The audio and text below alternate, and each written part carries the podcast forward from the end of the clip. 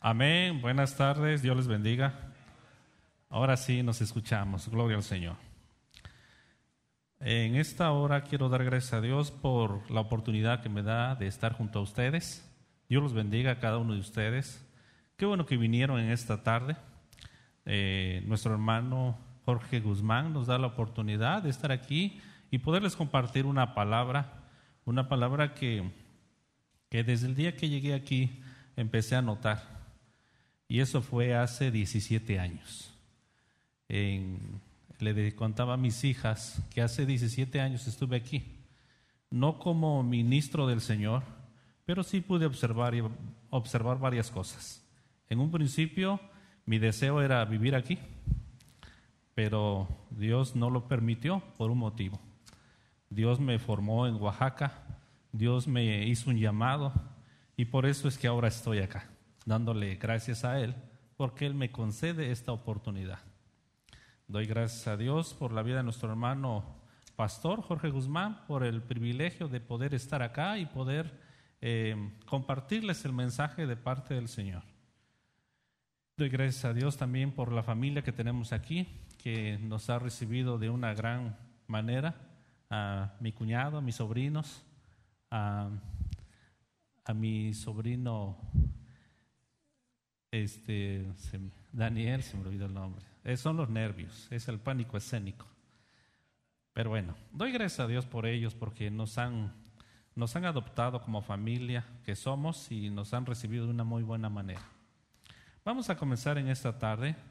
Eh, los que tengan un, un lapicero, una libreta, sáquenlo. En Oaxaca, algo que normalmente tengo por hábito es eh, decirles siempre a los congregantes que tengan en dónde anotar. Es algo muy importante. Nosotros somos seres pensantes que inmediatamente se nos olvida todo. Y si lo tenemos por ahí anotado, podemos recordar algún acontecimiento, alguna nota. Soy una de las personas que en Oaxaca damos estudio todos los días. Eh, enseñamos en distintos niveles a varios hermanos para que vayan creciendo y es muy importante anotarlo. A mí siempre eh, tengo ese punto de vista de parte de Dios de poder hacerlo. Por eso hoy te voy a invitar a que tomes tu Biblia y, y te dirijas a un versículo muy importante de la Escritura. Quiero que te vayas al libro de Juan, capítulo 14.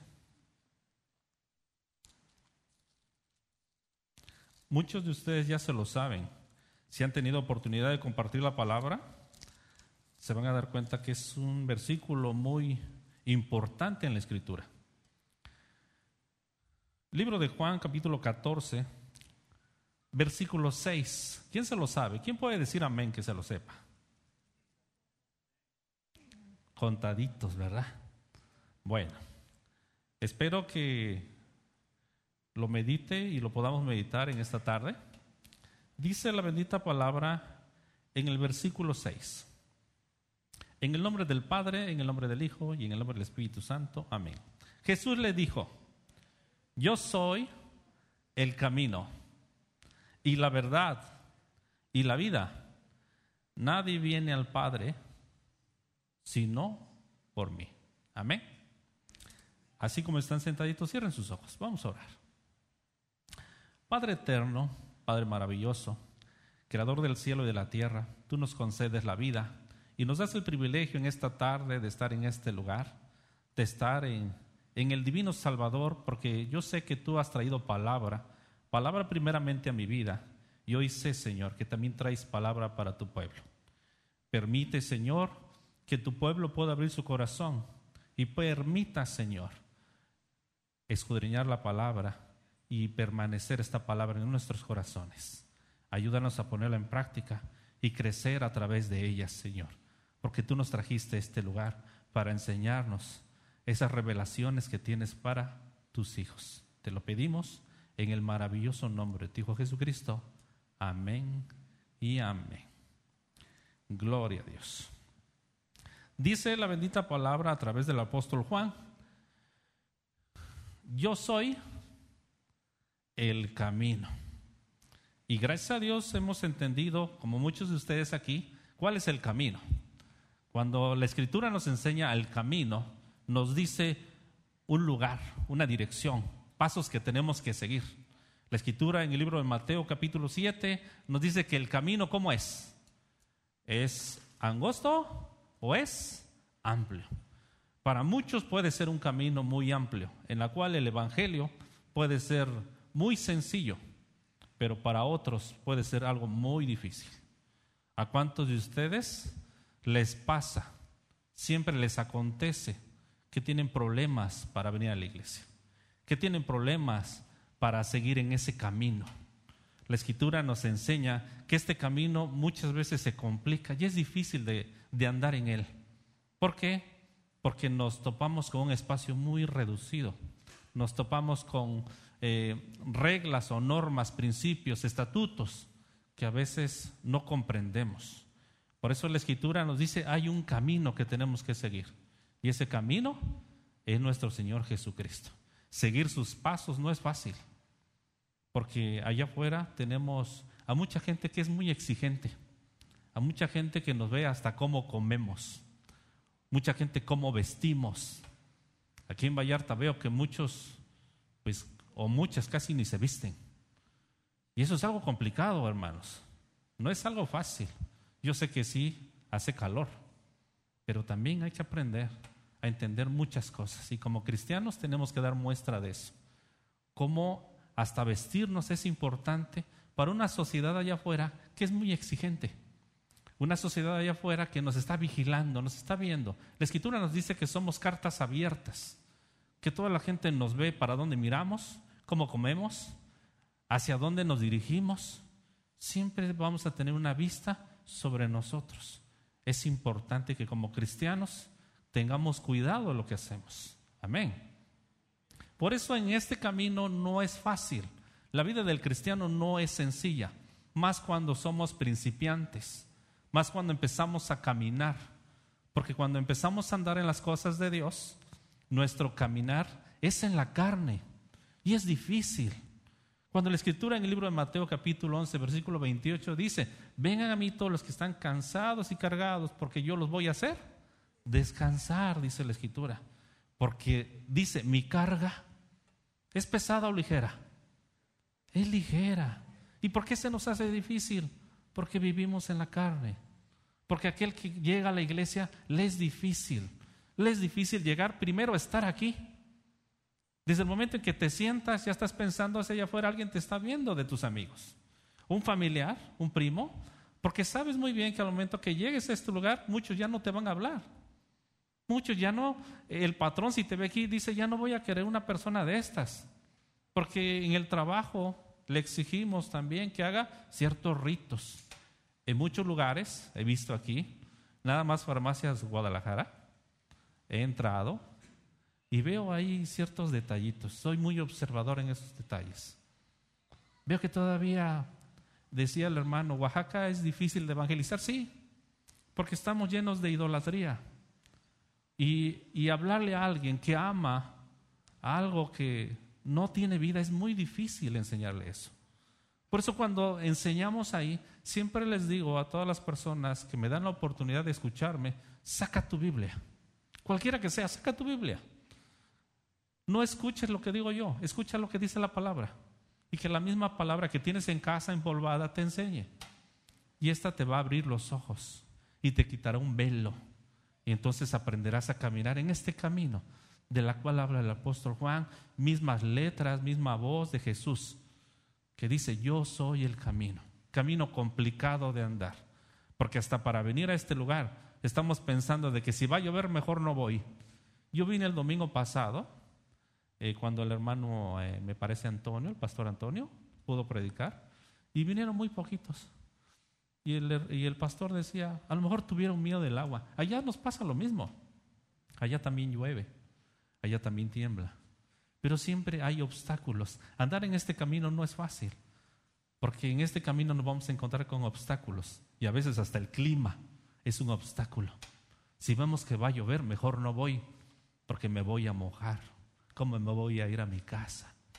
Andar en este camino no es sencillo, es complicado. Es difícil. Pero en el Señor, seguir los pasos de Jesús, dice, mi carga es ligera, mi yugo es fácil, no es complicado. Andar en este camino no es sencillo. Y doy gracias a Dios por sus vidas porque están acá, tratando de escuchar y pidiéndole al Señor que me pueda enseñar algo en la cual yo no me voy a ir igual en esta tarde. Amén. Dice la misma escritura en el libro de Juan capítulo 14 versículo 6, yo soy el camino y este camino, según el proverbista, Proverbios 14, 12, para los que anoten, no te vayas ahí, escúchalo nada más. Dice la escritura, hay un camino que el hombre le parece derecho, pero su fin es un camino de muerte, dice. Muchas veces creemos ser cristianos y parece que ando en el camino, porque lo que yo hago creo que está bien, pero a veces no es así, porque en nuestro caminar diario, les voy a poner un ejemplo más sencillo. ¿Cuántos saben que orar es bueno? Amén. ¿Cuántos saben que ir a la iglesia es bueno? ¿Cuántos saben que leer la Biblia es bueno? ¿Y por qué no lo hacemos? ¿Por qué nunca tenemos tiempo? Porque ese camino es complicado. Es más fácil que estés dos horas en el Face a que estés una hora con tu Biblia. Es muy sencillo. Si voy a visitarte tu casa, como lo hago con muchos hermanos, siempre los encuentro, si no viendo la tele, con su celular. ¿Cierto o no es cierto? Porque es más fácil agarrar un dispositivo y estar ahí. Porque mi carne lo pide. Por eso el camino se torna difícil.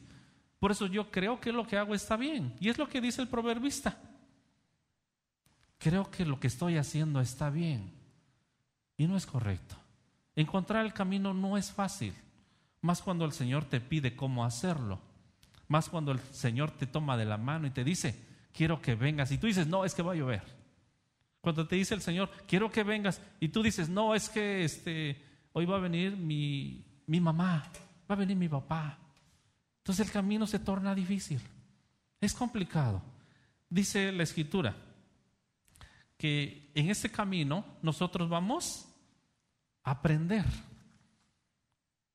¿Cuántos de ustedes se saben 10 versículos? ¿Cuántos de ustedes pueden decir amén que se, se sepan 10 versículos? Amén. Híjole, son bien poquitos. Eso quiero imaginarme que se, saben 20.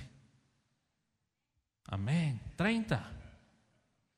Ya casi no va a haber amén. ¿Verdad? Eso es muy importante y te voy a decir por qué. Porque al venir a la iglesia, tú tienes que aprender más. Más. Aprenderse versículos, te voy a decir algo, es algo muy sencillo. Es algo muy fácil. El problema no es aprendérselo. El problema es que ese versículo que tú te aprendiste los puedas poner en práctica. Que tú puedas ejercitarte en eso. En un principio, cuando tomamos la Biblia, yo lo hice hace muchos años, yo terminé una carrera, Dios me, me permitió terminar una carrera, y agarraba yo la Biblia y no la entendía. ¿A cuánto les ha pasado eso? ¿A cuánto dicen, es que no le entiendo, por eso no la leo?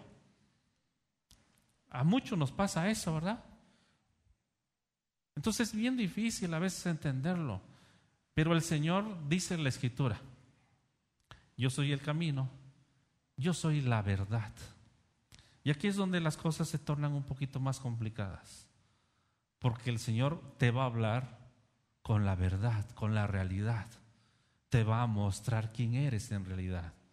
Cuando vienes a la iglesia te dice quién eres y a qué te tienes que enfrentar. Y eso es lo complicado para el ser humano cuando llega a los pies de Cristo. Porque el Señor te empieza a quitar.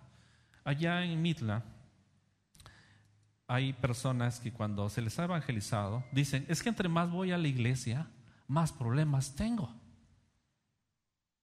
Y la escritura es lo que nos enseña también. Dice la escritura que el Señor vino a traer disensión, donde vas a tener problemas con la mamá vas a tener problemas con la suegra, vas a tener problemas con los amigos. Pero tú no querías eso. Tú querías venir a la iglesia porque a lo mejor eh, tienes un problema de salud o a lo mejor tienes un, un problema en el corazón, donde recuerdas tus acontecimientos pasados y te entristece en tu corazón. Y cada vez que hablas de ellos, lloras. Cada vez de que hablas cómo fue tu infancia, te entristeces. Y esa es la realidad. El Señor dice en la Escritura que no vino por los sanos, vino por los que están malitos. Y no nada más físicamente, sino también internamente. A eso, por eso vino el Señor. Y cuando Él te habla de una verdad, esa, esa verdad te va a enseñar algo muy importante. Esa verdad, según el diccionario bíblico, dice que la verdad es la realidad. Jesús era real. Jesús era el Mesías. Jesús iba a ser ese Salvador. ¿A cuántos de ustedes ha salvado? A mí me ha salvado. Yo vivía perdido. Hace 17 años vine perdido a este lugar. Y el Señor no permitió que me quedara. Él me llevó de nuevo y trató conmigo. Gracias a mi esposa, mi esposa oraba mucho por mí, se ponía de rodillas. Y el hombre que había estudiado, que siempre dijo que no necesitaba de Dios, tuvo que pasar en ese camino situaciones muy complicadas, como sé que muchos de ustedes lo han pasado. Situaciones difíciles, situaciones que a veces cuando recordamos nos entristecemos, situaciones en las que a veces hay corazones que todavía no han sanado, que llevan uno, dos o tres años en la iglesia y todavía recordar les trae lágrimas. Y dice, ¿cuándo va a cambiar? Yo quiero una vida nueva una vida transformada. Y a veces parece que esta no llega. Y yo te preguntaría entonces, porque lo he hecho con mucha gente, personas que han vivido en el Evangelio 20 o 30 años y su vida sigue siendo como la de una persona que no ha conocido a Dios, de una persona pecadora, donde ha vivido siempre en misericordia. Tenemos a un Dios misericordioso, porque si llueve allá afuera, te llueve a ti y le llueve al pecador, ¿o no? Le llueve a los dos. ¿Y si sale el sol, le sale nada más al pecador? No, también le sale al justo, también le sale al Hijo de Dios. Y eso es misericordia. Pero muchas veces nos ha hecho falta algo, vivir en gracia, en esa gracia divina, en la cual tú puedes ver que una persona que llega a la iglesia que antes vivía en alcoholismo ha sido transformado. Eso se llama gracia. Por la gracia de Dios él ha entendido que ya no puede vivir en un vicio. Y eso se llama gracia. Por misericordia, todo mundo vive en misericordia. Pero el Hijo de Dios tiene que saber que cuando llega la verdad, esa verdad te va a hacer libre, dice la Escritura. Y va a traer una libertad en la cual tú, a pesar de que no tengas dinero, a pesar de que estés batallando en enfermedad, vas a dar gracias a Dios. Cuando estés en aflicción, vas a dar gracias a Dios. Cuando estés triste, vas a dar gracias a Dios. Decía eh, el apóstol Pablo, he aprendido a vivir en escasez. He aprendido a vivir en abundancia. Y en esas dos cosas me gozo, dice el apóstol Juan. Es curioso porque muchas veces no entendemos esa verdad, esa realidad. Y a veces esa realidad nos hace ver que no estamos en el camino correcto. Pensamos creer ser hijos de Dios, pero un hijo de Dios tiene que aprender a ser obediente. Un hijo de Dios tiene que aprender a caminar como caminó Jesús. No venir de vez en cuando a la iglesia. No agarrar la Biblia cuando a lo mejor no tengo nada que hacer. No orar nada más que tengo enfermedad sino hacerlo todo tiempo. Tengo que aprender a hacerlo. Porque te voy a hacer una pregunta. Y es una pregunta que tú solito te vas a contestar. ¿Cuál es el momento más difícil para, el alcohólico? Te pongo ese ejemplo. ¿Cuál es el momento más difícil para el alcohólico? Porque así lo vas a asemejar a tu vida. Muchos dicen, el momento más difícil es cuando está la cruda es que no aguanta, se siente morir. Y acá en Puerto Vallarta les pueden dar un caldito de camarón bien picoso y se le quita. ¿Verdad? Eso lo pueden decir. Ese no es el momento más difícil de un alcohólico. El momento más difícil es cuando cree estar bien. Y es lo que nos pasa a todos nosotros. Cuando estamos bien, si queremos, vamos a la iglesia. Es el momento de alabar a Dios. Porque es el momento cuando el enemigo llega a tu vida y eres tentado. Y muchos caen. Y cuando caen, tienen vergüenza y ya no quieren ir a la iglesia. Esa es una realidad. Esa es una verdad que a muchos no les gusta escuchar. Por eso cuando tienen pecado ya no quieren venir a la iglesia. Les da vergüenza, dice la escritura. Ya no quieren buscar a Dios cuando Dios te quiere dar esa libertad. Y eso es una realidad. Hoy quiero hablar de una realidad muy importante. Y es el enfoque por el cual el Señor me, me dijo que te dijera ese mensaje. Cuando me habló en estos días el hermano Samuel, que doy gracias a Dios por su vida, eh, él me comentó que si quería compartirles una palabra. El día que pisé este lugar, el Señor me dijo que iba yo a traer palabra a este lugar. Por eso no lo pensé. Por eso no lo dudé. Y por eso no sentí ningún temor. Porque doy gracias a Dios que el Señor siempre habla en nuestras vidas. Lo ha hecho muchas veces en nuestro caminar. Hemos visto muchas cosas, maravillas de parte de Dios, en las cuales doy gracias. Y una de estas es estar en este lugar 18 años después, con una postura totalmente diferente, en la cual si te contara mi testimonio me llevaría mucho tiempo en la cual hermano no me permitiría.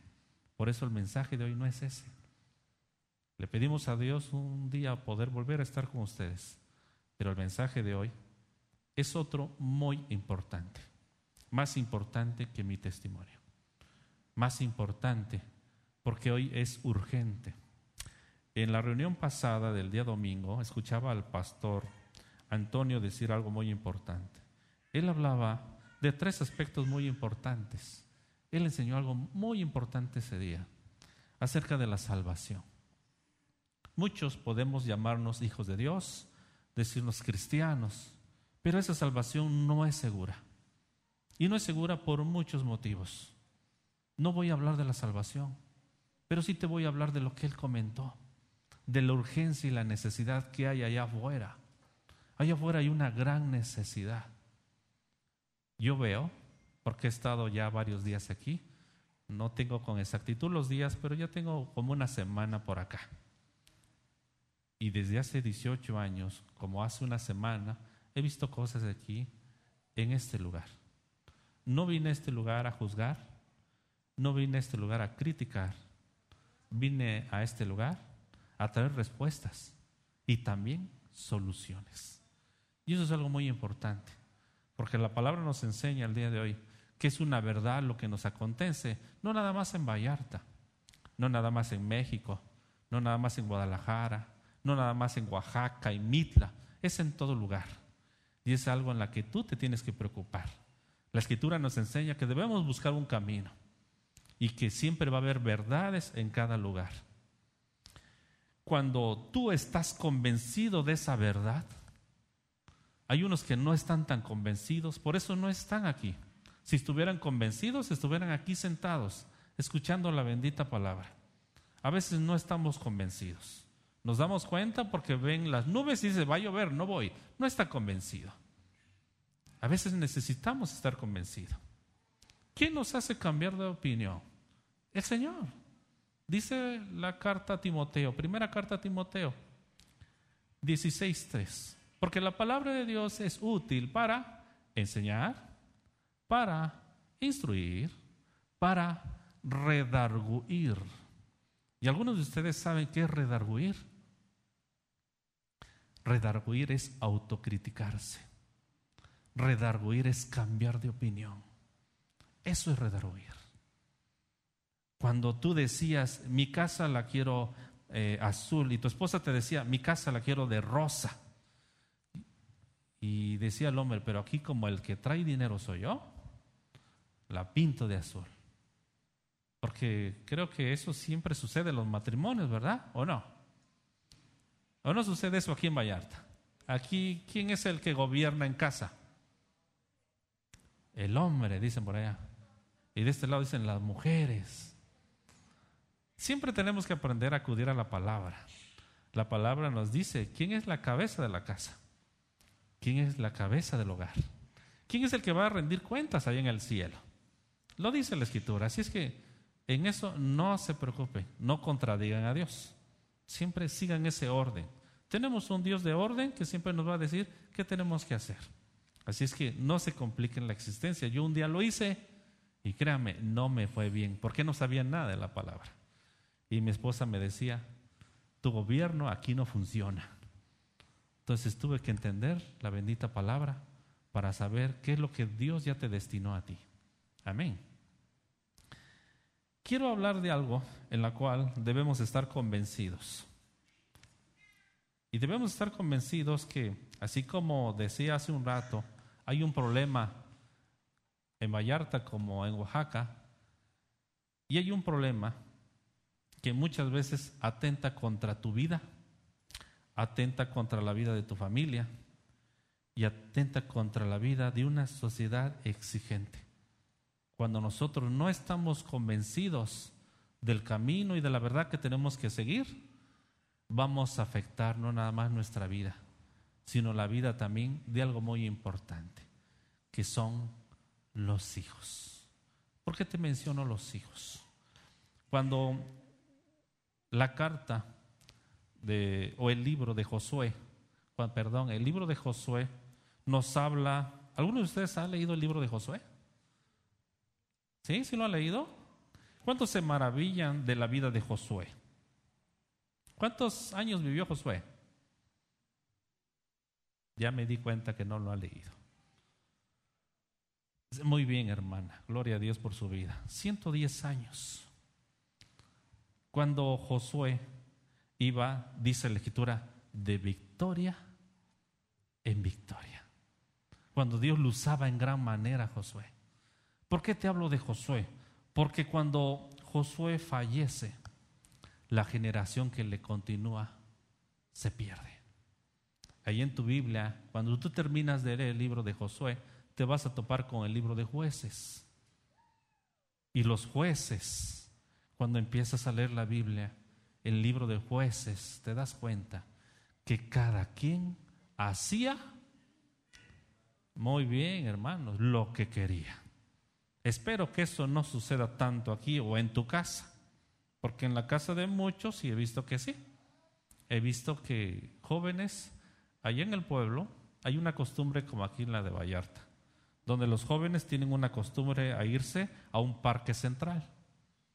Aquí muchos jóvenes, bueno, se van a todos lados, aquí no hay un parque central. Aquí encuentro jóvenes a altas horas de la noche por todos lados. Y es un, es un mal que hoy sucede en muchos lugares, no nada más en Vallarta. Es un mal en la cual muchos de nosotros nos damos cuenta que debemos aprender a cuidar lo que recibimos de parte de Dios. Y esos son los hijos. Cuando nosotros recibimos a los hijos, tenemos que aprender a cuidarlos. En Mitla, muchos, muchos padres siempre me han dicho, es que mi hijo me salió malo. Y así como las frutas, como los mangos, unos salen picados. ¿Ustedes pueden creer en eso? que los hijos salgan malos? ¿A cuántos de ustedes les han salido hijos picados? ¿No? ¿A ninguno? Quiero decirte algo. Cada, cada, persona, Dios le ha dado dones, le ha dado talento, le ha dado virtudes. Y es algo que a veces como padres no podemos identificar. Hoy estamos en días complicados, difíciles económicamente socialmente. La situación hoy en día cada vez se complica más. Miren ese COVID que nos, que nos abordó, ese COVID que nos hizo y nos tormentó muchas veces en nuestra casa, nuestra vida, nuestra salud, a dónde nos orilló. Pues hoy encontramos que también muchas personas están batallando con sus hijos con sus familias, con su propia vida. Y la economía ha venido a nuestra vida a traer una situación difícil para seguir adelante. como cristianos tenemos una responsabilidad, no nada más con nuestra vida, sino con nuestra descendencia. Y como cristianos debemos saber, cuando la escritura nos dice en el libro de Juan 14, 6, yo soy el camino, yo soy la verdad, yo soy la vida. ¿Cuál es la vida que tú le quieres dar a tus hijos? ¿Cuál es la vida que tú has decidido tomar? ¿Cuál es esa vida? Y es lo que a veces no entendemos. Llegamos a los pies de Cristo de una manera muy difícil, de una manera muy complicada. Hay tres formas de acercarse a los pies del Señor. Y una de ellas es por necesidad. Porque solamente me vi enrollado en problemas, en angustias, y quien me rescató fue el Señor. Yo llegué así. Yo llegué así a los pies de Cristo. Porque mi conocimiento, mi intelecto, no podía hacer lo que Dios pudo hacer en mi vida. Les puedo, como lo hizo el hermano pastor, presentar a mis hijas. Ahí está ese regalo que Dios me dio, que tengo que aprender a cuidar, que tengo que aprender a hacer. Los hijos hoy en día, a muchos padres, se nos están saliendo de las manos. O a lo mejor fuiste uno de los que se salió de las manos de tu papá. No sé cómo llegaste a este lugar. Por hoy en día muchas personas están batallando con sus hijos. Están batallando con los problemas que han acarreado en casa. Están batallando con la desobediencia de ellos. ¿Cuántos tienen hijos obedientes? Híjoles, bien poquitos. Creo que nadie dijo amén. Amén, gloria a Dios. ¿Es difícil que los hijos obedezcan? ¿Los hijos nacen obedientes? Son preguntas que siempre vamos a tener. ¿Por qué los hijos no obedecen? Los hijos de Dios, muchos de nosotros también no obedecemos. Sabemos que es bueno orar, sabemos que es bueno leer la Biblia y no lo hacemos. También somos desobedientes. Entonces, ¿qué necesitamos? ¿Qué está pasando hoy en día en una sociedad que cada vez los ideales, las filosofías, el liberalismo está haciendo que nuestros hijos se pierdan? Le pasó a Josué. Cuando estuvo Josué, pudo tener control de todo. Pero cuando él fallece, todo se empieza a perder. Pablo quería mucho a la iglesia de Éfeso. Pero en el libro de Apocalipsis dice, tengo contra ti que has dejado tu primer amor. Ahorita ese pueblo está entregado al Islam. ¿Cuál es el camino de ellos? Ellos veneran a alguien que se llama Alá. Imagínate. ¿Qué le pasó a esa generación? ¿Qué le pasó a los hijos del pueblo de Dios? ¿Por qué se perdieron? ¿Qué le va a pasar a nuestros hijos? ¿Qué estamos haciendo para ahorrarnos esas lágrimas? Tenemos que hacer algo. Tenemos, sí, un camino difícil, sí, una verdad que es una realidad, pero una vida que no hemos podido darle. ¿Hay remedio? Claro que hay remedio. Venimos a dar respuestas, venimos a dar soluciones. ¿Qué es lo primero que tengo que hacer? Tengo que hacer algo muy sencillo. Voy a darte dos pasos. Y dos pasos muy importantes. Dice Apocalipsis 3:20, aquí toco la puerta y llamo. ¿Algunos de ustedes cuando toquen el timbre de su casa, sale toda la familia a recibirle? No, tiene que salir uno nada más. Muchas veces el Señor te llama a ti y te está llamando a ti para que des ese primer paso, abre la puerta y deja que tu casa entre el Señor. No va a ser fácil, va a ser muy complicado, porque cuando entre el Señor te va a decir que hay mucho desorden y Dios va a comenzar a ordenar. Y cuando llegue ese orden, agárrate de Dios bien. Agárrate fuertemente del Señor, porque el Señor va a venir a limpiar toda tu casa y va a comenzar desde abajo. Todo nuevo. Dice la escritura que todo lo va a ser nuevo. Y es algo importante que debes aprender. Dios te está llamando a ti a que des ese primer paso. Si eres el papá o eres el hijo, Dice el Señor, te estoy hablando a ti. Acude a mí, porque yo soy el camino en donde debes tú andar.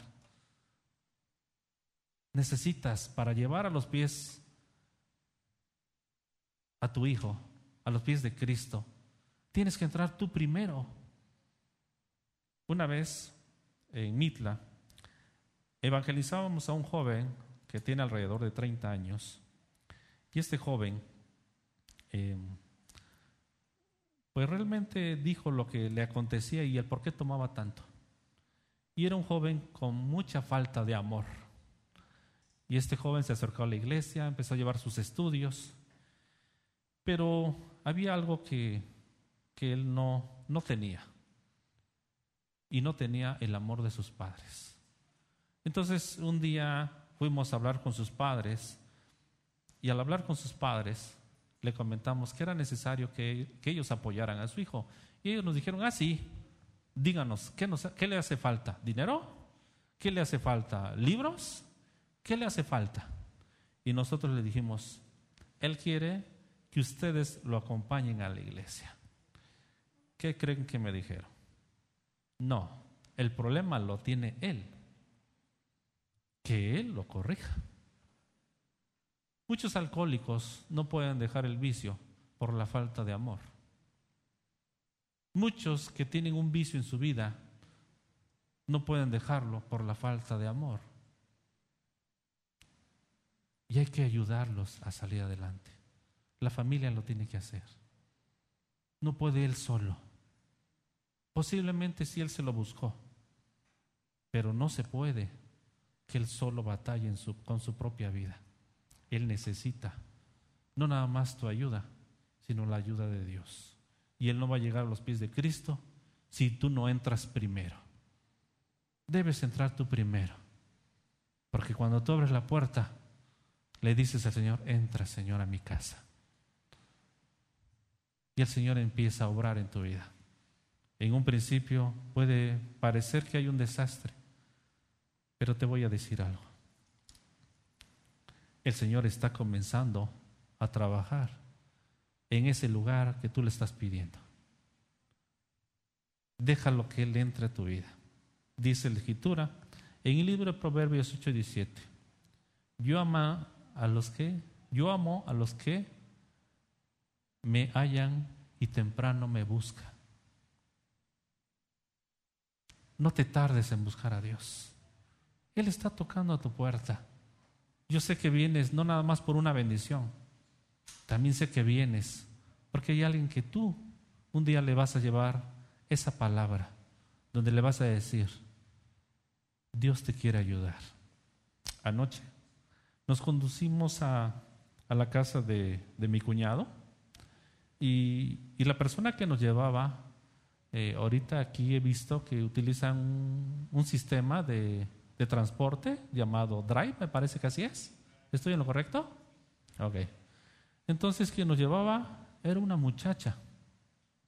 Y esa muchacha no pudimos evitar porque hablábamos alta y hablaba de que pues su vida ha sido un desastre, hablaba con otra persona y decía que pues, estaba embarazada y que pues este embarazo pues tenía que salir adelante. De una manera tenía que sacar adelante a esta nueva criatura.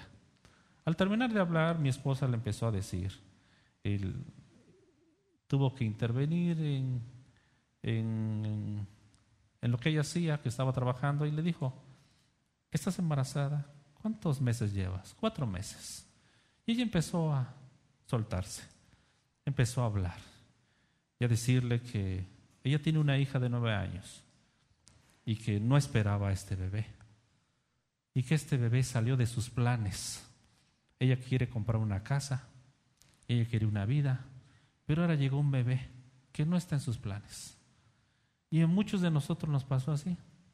Teníamos planes y algo vino y estropeó nuestros planes. Y a veces no nos damos cuenta que el Señor está tocando a nuestra puerta y nos está diciendo, acude a mí. Acude a mí porque si tú acudes a mí, yo te voy a ayudar yo voy a darte tranquilidad y paz. Yo voy a darte reposo. Pero no lo hacemos. a veces hacemos lo más fácil, pedirle consejo a los amigos, a la comadre, a los vecinos, al padrino.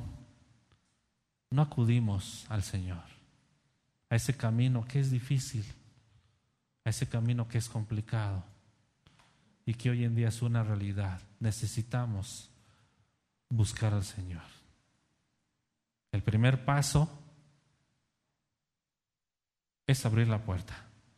Él está tocando tu puerta para que te metas con el Señor de lleno. Y te voy a dar otro paso, el siguiente paso para los que están anotando. Y este paso es muy importante.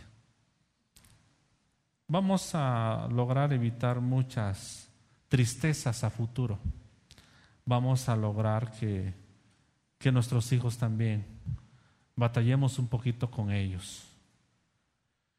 Quiero invitarte a que te vayas a la primera carta de Samuel, al primer libro de Samuel. Quiero que tú me acompañes para que tú observes lo que tenemos que hacer.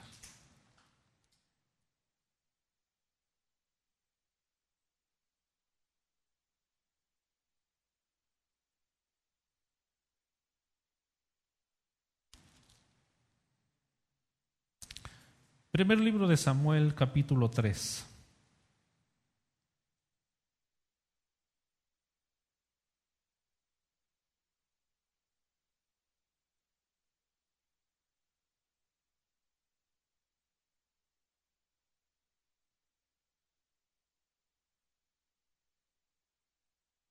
Cuando lo encuentres dices amén. Versículo 13.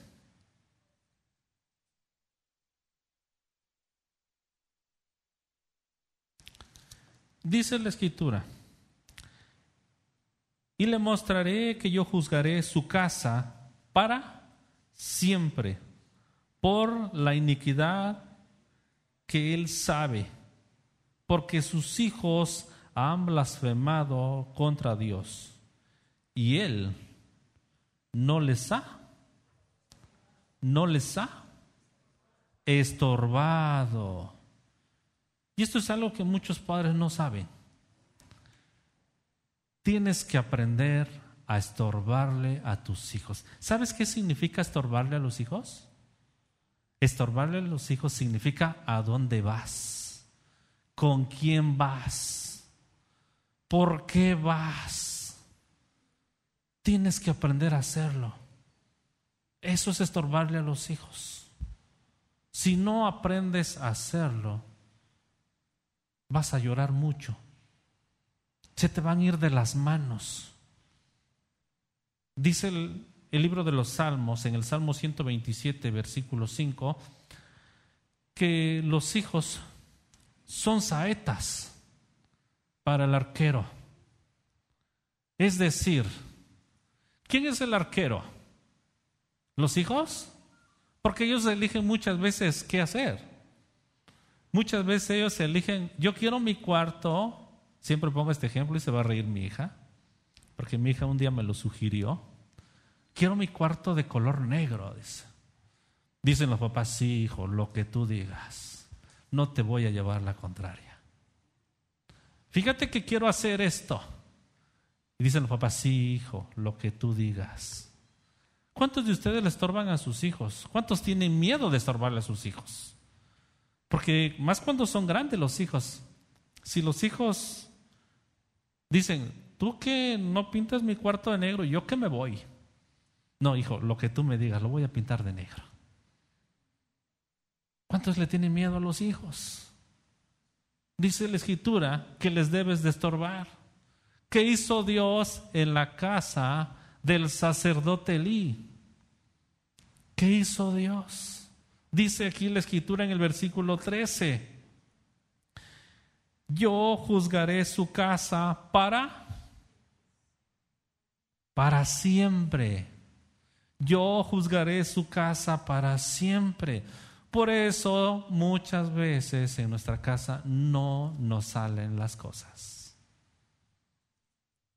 ¿Te das cuenta? Por eso nuestros hijos están batallando y porque no hemos decidido estorbarles. Estamos en Puerto Vallarta donde he visto que muchos padres no le estorban a sus hijos. Claro, también en Mitla. Y algo que le hacemos en la iglesia, eh, en casa de oración, muchas veces en los estudios, que de repente no vino un niño porque el niño este, tiene que estudiar para su examen. A mis hijas siempre les he dicho, primero tienes que buscar a Dios. Y si es importante ir a la iglesia ahorita o más tarde, debes aprender a ministrarte para ir a la iglesia. Pero a la iglesia tú no puedes dejar de ir.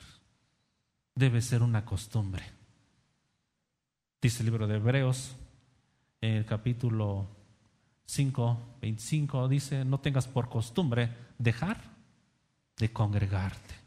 Algunos tienen esa mala costumbre. Y queremos nosotros, en mi caso, junto con mi esposa, que no se haga una costumbre en nuestros hijos. Tienes que ir a la iglesia. Es que no me gusta, es bien aburrido, luego me duermo. Pero aquí no se duerme, ¿verdad? Sí veo, he visto que ni uno se duerme. Bueno, hasta ahorita.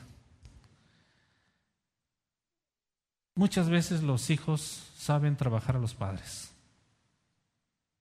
Muchas veces los hijos hacen lo que ellos dicen. Y los padres han cedido ese gobierno a sus hijos. Tienes que aprender a estorbarle. Porque si no lo haces, Dios juzgará tu casa, dice la escritura. Los hijos de Eli. ¿Alguno de ustedes sabe cómo se llamaron estos hijos de Eli? Si no lo sabes, te lo dejo de tarea. ¿Quién sí se lo sabe? Que diga amén. Nada más que diga amén. No, no, no, no. Dije quién sí se lo sabe. No, no, no, no, no. Nada más dije quién se lo sabe. No dije quiénes son. Ah, ok. Los demás lo estudian. Tienen el, el libro de Samuel para hacerlo. Estudienlo, por favor. Eh, algo que yo siempre tengo por costumbre es dejar tarea. Nada más que a ustedes no les puedo dejar esa tarea, ¿verdad? Pero háganlo, háganlo por cuenta personal, busquen esos nombres, si viene ahí en la escritura. ¿Qué hizo el Señor? ¿Qué hacían los hijos de Elí? Simple y algo sencillo. Ellos tenían que rendir ofrenda y lo que hacían, agarraban la carne, la mejor carne y se lo llevaban a su casa, que era para la ofrenda a Jehová.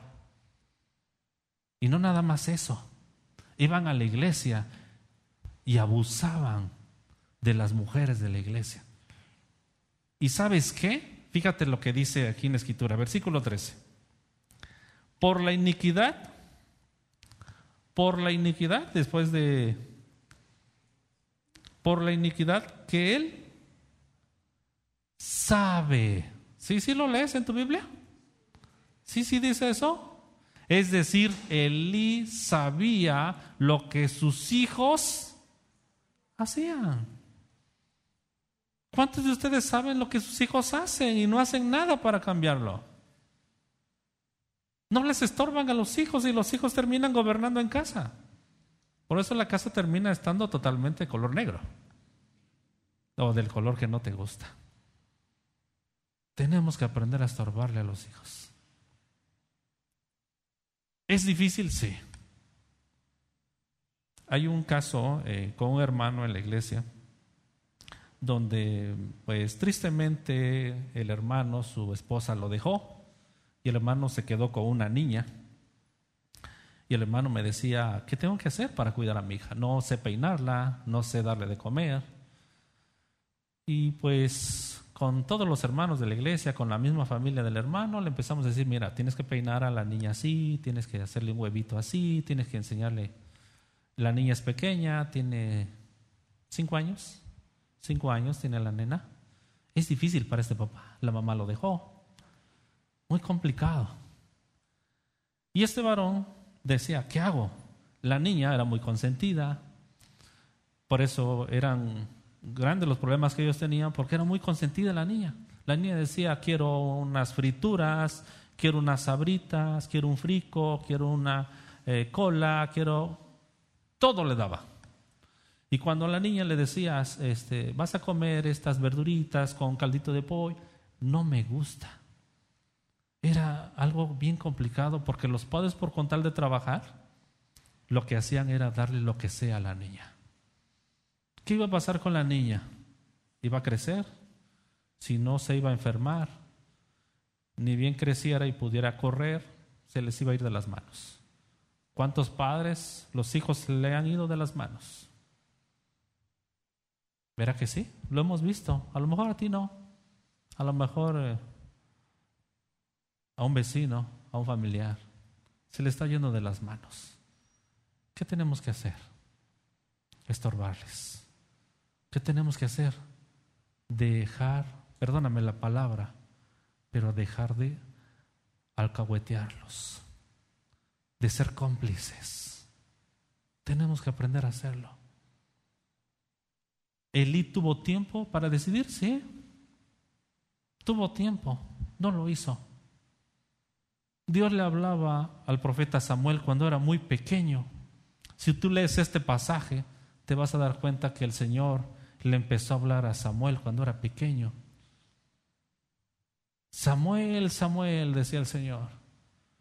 Y Samuel se levantaba y creía que era el sacerdote Elí y le decía, ¿me hablaste, sacerdote?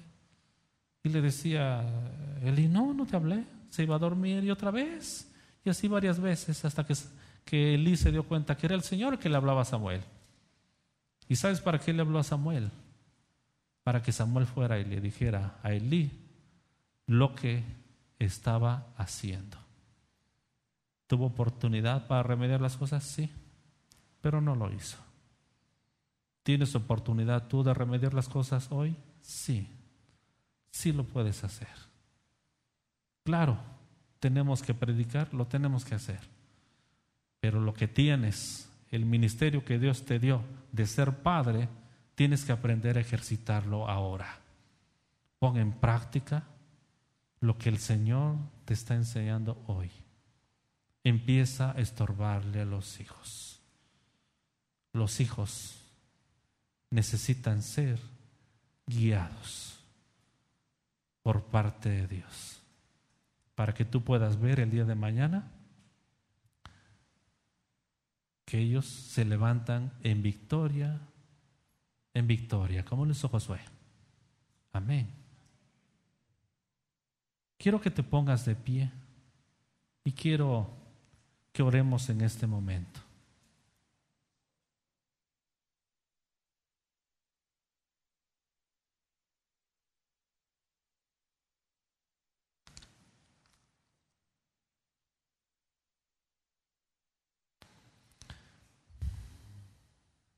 Si todavía no has sido convencido de parte del Señor, creo que es el momento para que ya no dudes ni batalles, que es importante buscar a Dios. Ese pacto no lo hagas conmigo y no cierres los ojos nada más por cerrarlos. Habla con Dios en tu corazón y pídele con todo fervor para poder estar ahí cerca de tu hijo y poder estorbarle. Yo sé que hoy los días son complicados, donde los padres y las madres tienen que trabajar. Pero si quieres ver días buenos, invierte tu tiempo en tus hijos también que valen la pena. La escritura nos enseña que son bendición de Dios. Proponte en tu corazón hacer ese pacto con el Señor. Cierra tus ojos. Padre bendito, Señor celestial, en esta hora te doy las gracias, Padre eterno. Gracias, Padre amoroso, porque sé que toda palabra viene de lo alto. Y porque sé, Señor, que tú estás utilizando a este humilde siervo en este lugar para que tu pueblo escuche lo importante que es acercarse a los hijos, cuidar de esta generación que viene, cuidar de este pueblo maravilloso que tú has dado, lugares hermosos en este lugar, pero que también quieres gente hermosa, consagrada a Dios. El deseo que tú tienes, Padre bendito, es que este pueblo se convierta a ti cada vez más. Y el propósito de hoy de tus hijos es cuidar de esa generación que viene, Padre. Ayuda a este pueblo a seguir creciendo en tu obra. Ayuda a estos hijos a ser padres ejemplares, Señor, en lo cual la decisión tienen en sus manos de poder estar primero ellos en tu casa, aprender y buscarte en todo momento, Señor. En esta hora, Padre bendito, queremos acercarnos a ti para pedirte ese favor de que tú dotes, Señor, porque el apóstol Santiago nos dice, el que esté falto de sabiduría, que la pida, porque tú tienes abundancia de ella para dárnosla, Señor. Muchas veces en nuestra aflicción y en nuestra angustia no hemos acudido a ti, Señor. Ayúdanos a ponernos de rodillas todos los días y poder pedir por nuestros hijos para que el día de mañana sean hijos consagrados a ti y que tú no traigas juicio a nuestra casa. Ayúdanos a ser padres, Señor, con el carácter de sacar adelante nuestra casa. Ayúdanos a ser padres ejemplares, en la cual sabemos que los días son difíciles, pero en ti todo es fácil, Señor. Gracias, Padre Eterno, porque hoy me acerco a ti, Señor a clamar por esa ayuda y para aprender, Señor, a estar ahí cerca de esos hijos, Señor, de esos jóvenes que hoy en día se están perdiendo, Señor. Las libertades que tienen, los medios que intervienen en sus vidas, hacen que cada vez sea más fácil en que ellos se desvíen. Por eso, Señor, en esta hora, yo sé, Señor, que esta palabra va a ser guardada, no nada más en nuestra mente, sino también en nuestro corazón. Haz que ésta prospere y tenga un efecto el día de mañana y que este efecto sea agradable a tu presencia, Señor. Ayúdanos, Padre, a seguir adelante, porque sabemos que en muchas ocasiones no es fácil, Señor. En esta hora, Padre bendito, te doy gracias, Señor, por permitirme estar aquí y hablar de ti, Señor, porque es maravilloso estar en tu presencia y poder habitar en ella, Señor. En esta hora, Padre bendito, te doy las gracias y te pido por cada uno de tus hijos que hoy pudieron escuchar tu bendita palabra. Enséñales a ser buenos padres y a ser buenos hijos, Señor. Te lo pido en el maravilloso nombre de tu Jesucristo. Amén y amén. Gloria a Dios. Dios te bendiga. Doy gracias a Dios por sus vidas y que un día el Señor nos dé la oportunidad de estar nuevamente aquí. Dios los bendiga. Amén. Gracias a Dios. Gracias, hermano. Gloria a Dios. Vamos a darle un aplauso al Señor por la vida del hermano. Gracias a Dios. Que le mandan. Se, se conectaron todos los Martínez, ¿eh?